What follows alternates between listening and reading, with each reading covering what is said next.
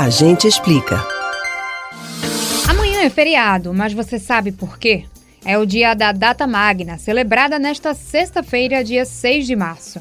A data magna de Pernambuco foi estabelecida pela Lei Estadual número 13.386, de 24 de dezembro de 2007. Em 2009, o governo de Pernambuco aprovou outra lei alterando a data magna do estado para o primeiro domingo de março.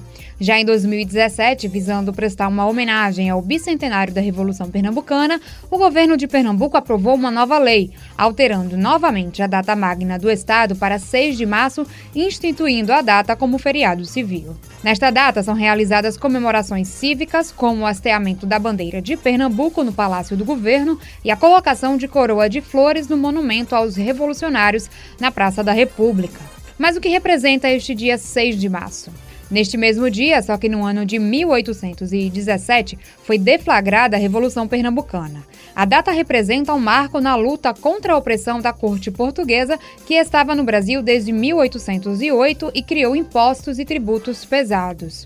A histórica revolução foi liderada por Domingos José Martins, com o apoio do padre João Ribeiro, padre Miguelinho, padre Roma, padre Vigário Tenório, Frei Caneca, Antônio Carlos de Andrade e Silva, Domingo Teotônio Jorge e outros. Por mais de 70 dias, Recife estabeleceu um regime independente com outra realidade política, que tinha como propostas a proclamação da República, a extinção de impostos abusivos e a elaboração de uma Constituição para garantir direitos aos cidadãos, tais como a igualdade de todos perante a lei, a liberdade religiosa e a de imprensa.